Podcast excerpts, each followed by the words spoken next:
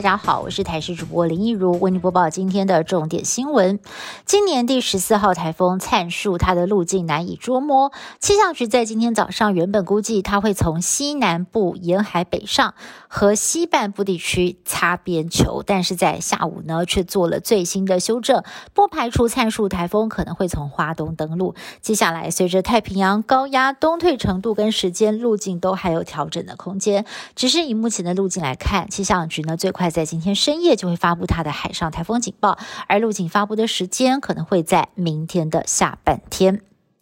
新北市幼儿园爆发了群聚案，经过疫调之后，发现其中一名确诊的埃及籍爸爸，他的两位亲属也染疫了。他们三个人呢是在上个月搭乘同班班机从埃及抵达台湾，在幼儿园小朋友确诊之后被框列隔离期间确诊，两个人的 CT 值都偏高，而指挥中心呢也公布了幼儿园群聚案抗体检验结果，埃及爸爸一家三口是全数阳性，而且可能已经感染七天到一个月，研判他们的感染时间是比较早的。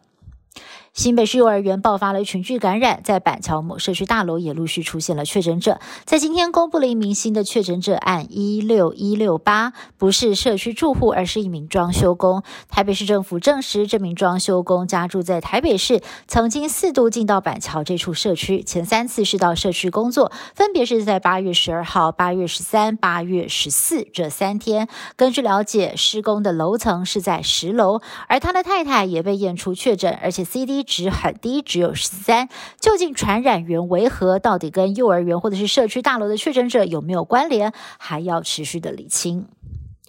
新北幼儿园爆发群聚感染，也挑起了民众紧绷的神经。根据国外数据研究，小朋友如果感染了新冠病毒，重症跟死亡率不像成年人这么严重，而其中死亡率只有百分之零点零零到百分之零点零三。但是胸腔专科医师黄轩就在脸书上提醒大家，有五个高风险的孩童族群需要特别注意，包括有慢性病、肥胖问题的孩童。染疫之后出现重症的情况会比一般的孩童高出二到五倍。振兴五倍券就要来了，行政院会在今天通过一千六百亿振兴预算，行政长苏贞昌亲自公布五倍券的样章，面额确定呢是一千元、五百元跟两百块钱。九月二十二号开放线上预定，十月八号纸本数位一同上路，也可以使用到明年的四月底。至于各部会加码的八大券，民众也可以在预约五倍券的时候一起来登记抽签。行政院强调五倍券比三倍券更好领、更好用、更刺激，估计。可以创造两千亿的经济效益。新冠疫苗接种之后的副作用频传，欧盟药品管理局在八号又将格林巴利症候群增列为 A Z 疫苗的罕见副作用。格林巴利症候群又称为 G B S，是一种严重的神经病变，可能会导致暂时的失去知觉、瘫痪以及呼吸困难。欧盟的专家评估 A Z 跟 G B S 之间可能存在因果关系。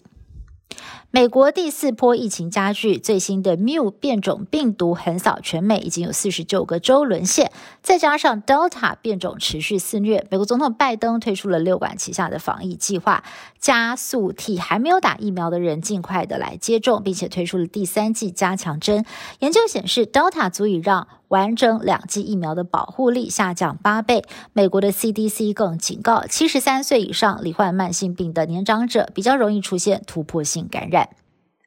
以上新闻是由台视新闻部制作，感谢您的收听。更多新闻内容，请持续锁定台视各节新闻以及台视新闻 YouTube 频道。